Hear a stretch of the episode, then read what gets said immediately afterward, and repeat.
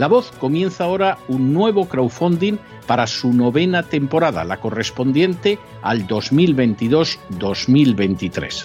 Lo hace además en unos momentos en que la libertad de expresión está más amenazada que nunca en décadas en España, en Hispanoamérica y en el resto del mundo. Una vez más, como en las temporadas anteriores, está en sus manos la conclusión o la continuidad del programa La Voz.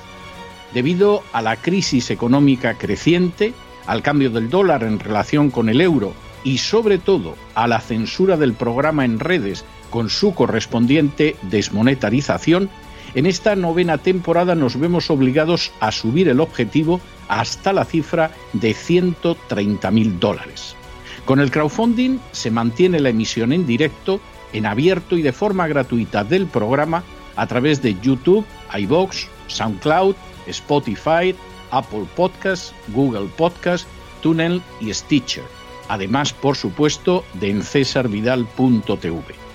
De hecho, es este crowdfunding el que permitirá poder seguir emitiendo en cesarvidal.tv, ya que sin la continuidad de la voz no puede haber continuidad de contenidos en ese canal televisivo.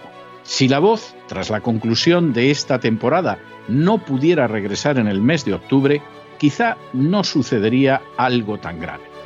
Una vez más, habría quedado de manifiesto, como tantas veces a lo largo de la historia de las naciones hispanas, que para muchos es preferible quejarse, protestar o amargarse a enfrentarse de manera práctica con un problema concreto. No pasaría nada. La voz simplemente dejaría de emitirse por la sencilla razón de que no hay suficientes personas dispuestas a asumir el apoyo de su causa, que es la de la libertad y de la verdad, la de la información independiente y la opinión rigurosa, la de la lucha contra las tiranías y contra aquellos proyectos que pretenden convertir en esclavos a los seres humanos. Si piensan que merece la pena seguir escuchando día a día la voz, son ustedes bienvenidos a la hora de contribuir al nuevo crowdfunding que permitirá que puedan escuchar este programa radiofónico una temporada más. Muchas, muchas, muchas gracias por todo. God bless you. Que Dios los bendiga.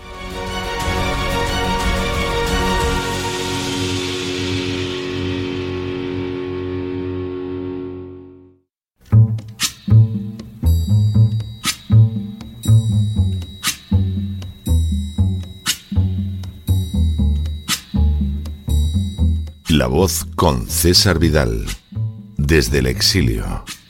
When the night has come and the land is dark and the moon is the only light we'll see. No, I won't be afraid. Oh, I won't be afraid just as long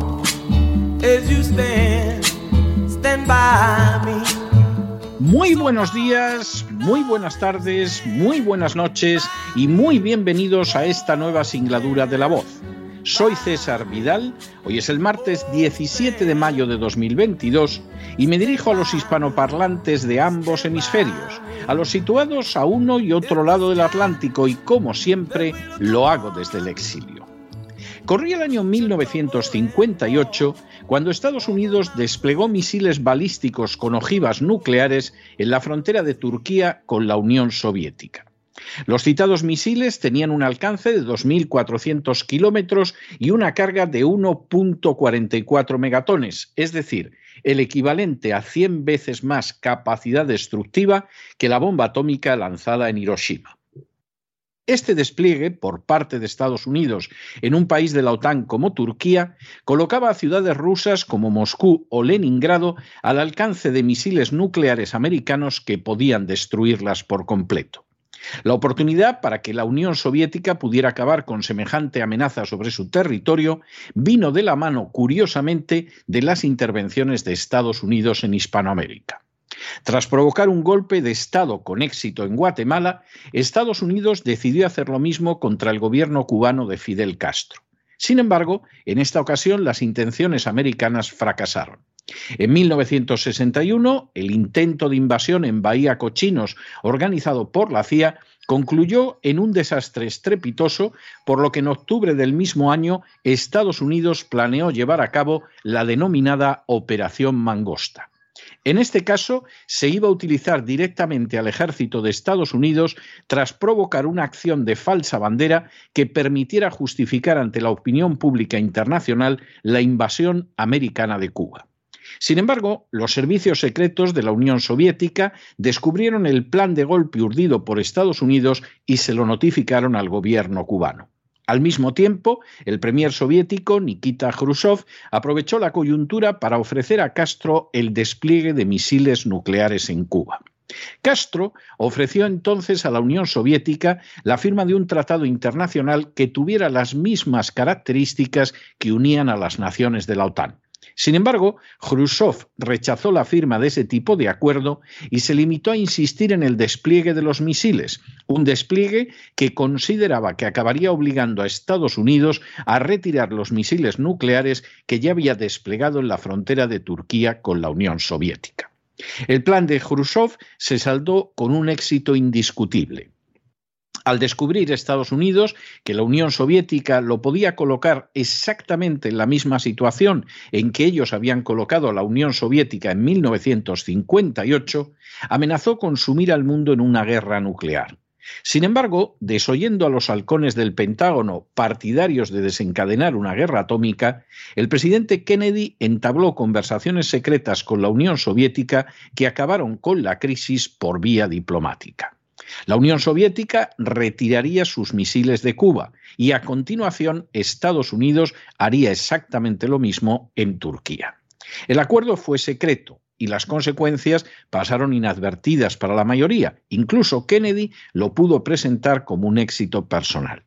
La realidad, sin embargo, es que el mundo había estado al borde de una guerra nuclear solo porque Estados Unidos había utilizado la OTAN para colocar misiles nucleares que apuntaban a las ciudades soviéticas.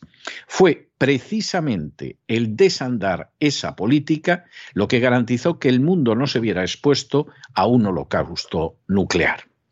En las últimas horas hemos tenido nuevas noticias sobre una posible ampliación de la OTAN en Europa con el consecuente peligro de estallido de un conflicto nuclear.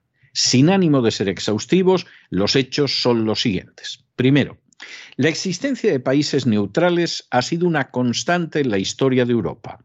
El primer caso lo proporcionó Suiza, que en 1640, gracias a la paz de Westfalia, se declaró neutral.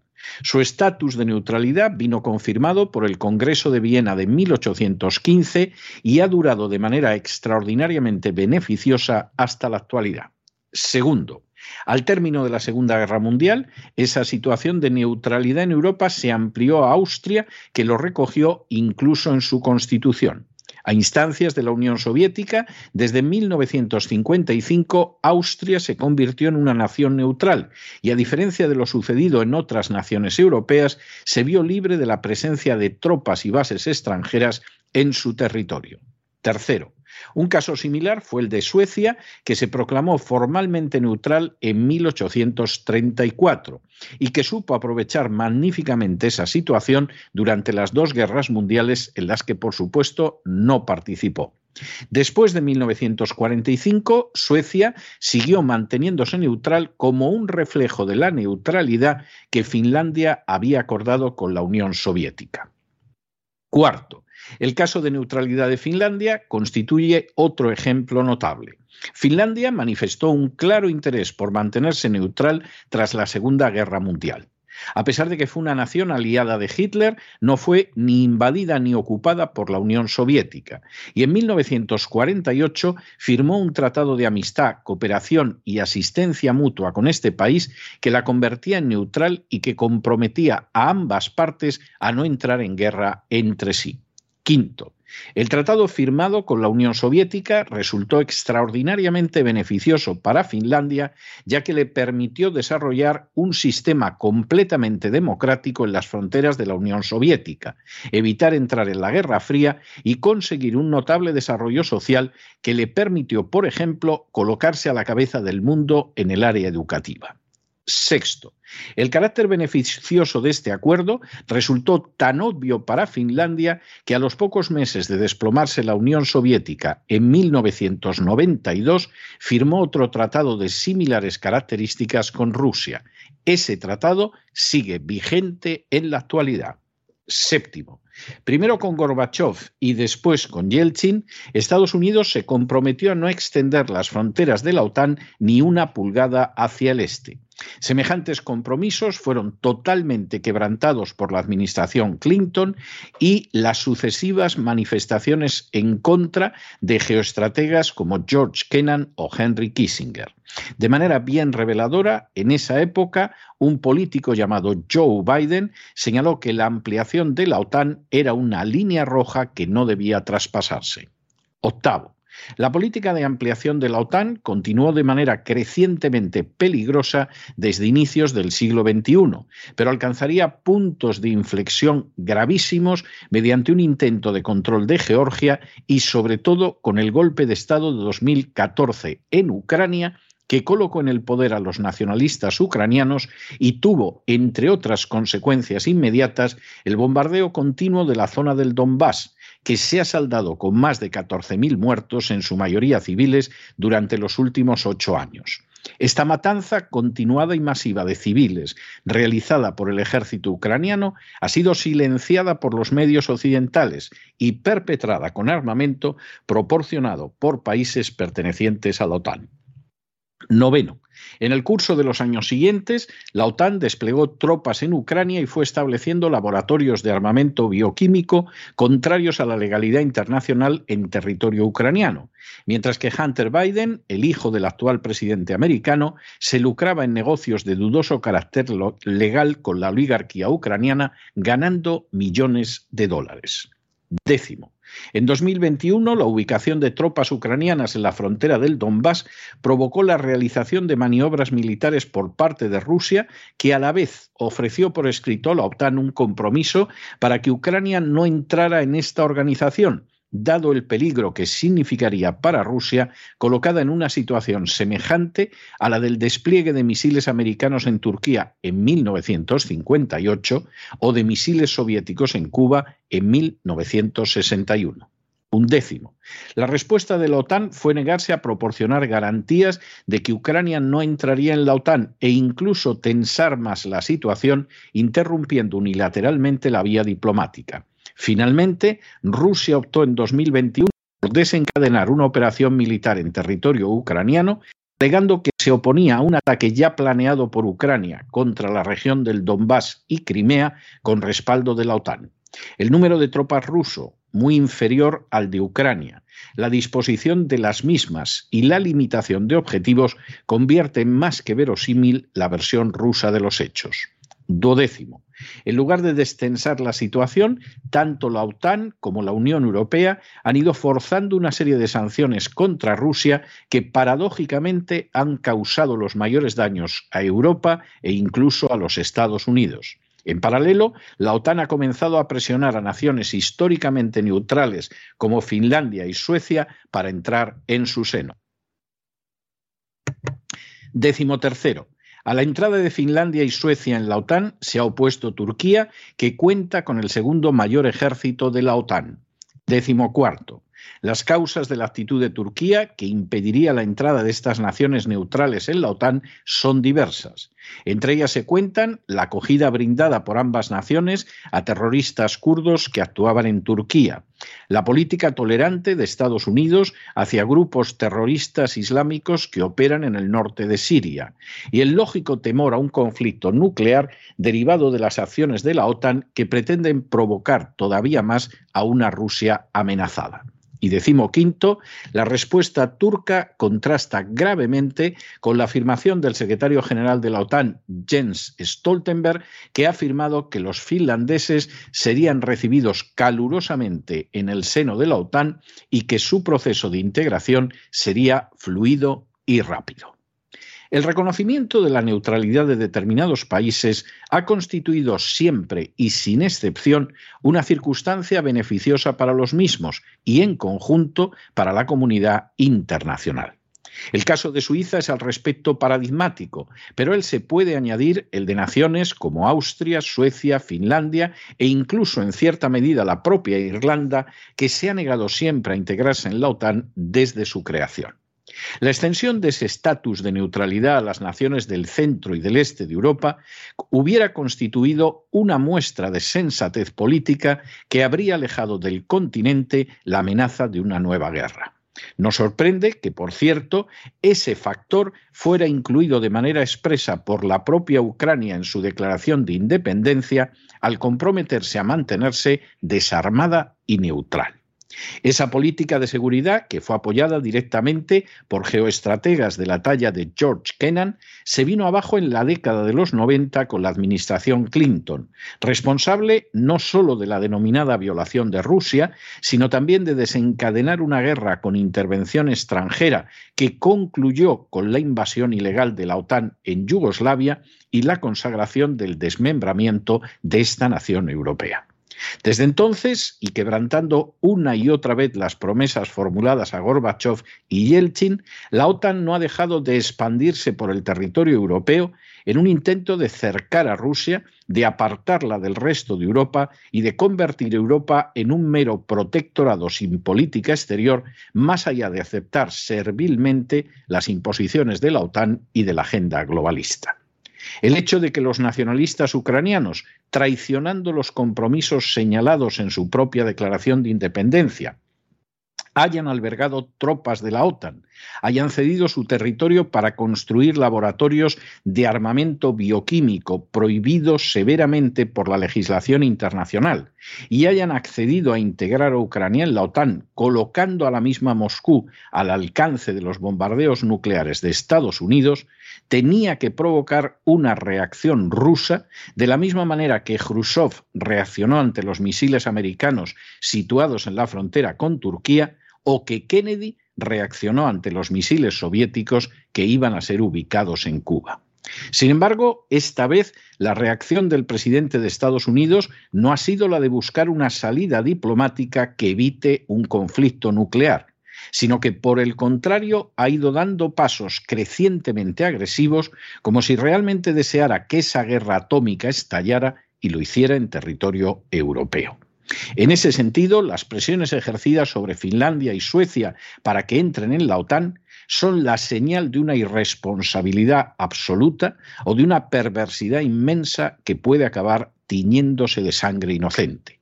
Y además vuelven a dejar de manifiesto un absoluto desprecio por la legalidad internacional, porque al menos en el caso de Finlandia implicaría el quebrantamiento de un tratado internacional suscrito con Rusia a inicios de los años 90. Resulta ciertamente inquietante que al fin y a la postre la posibilidad de que el mundo acabe sumiéndose en un holocausto nuclear depende no de la Casa Blanca, que parece estar dispuesta a impulsar los beneficios bastardos de poderosos lobbies sobre otra consideración, sino de un dictador musulmán que podría bloquear la entrada de Finlandia y Suecia en la OTAN. Dios quiera que así sea, aunque para ello tengamos que aprender que no podemos ya confiar ni en la Unión Europea, ni en las democracias occidentales, ni por supuesto en la OTAN o la Casa Blanca, para evitar que nuestro mundo se suma en el desastre. Un desastre que se podría evitar si simplemente se hubiera extendido desde hace décadas la política de neutralidad que tanto bien ha deparado durante muchísimo tiempo a naciones como Finlandia y Suecia. Pero no se dejen llevar por el desánimo o la frustración. Y es que a pesar de que los poderosos muchas veces parecen gigantes, es solo porque se les contempla de rodillas y ya va siendo hora de ponerse en pie.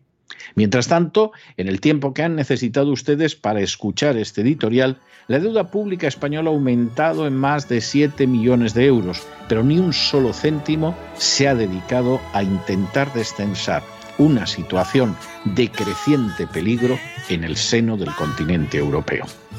Muy buenos días, muy buenas tardes, muy buenas noches. Les ha hablado César Vidal desde el exilio. Que Dios los bendiga.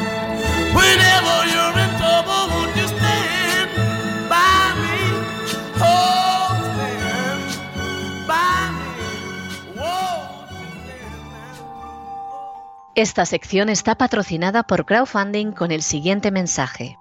Nuestro Señor Jesucristo, el único Dios verdadero, es misericordioso y nuestro Salvador.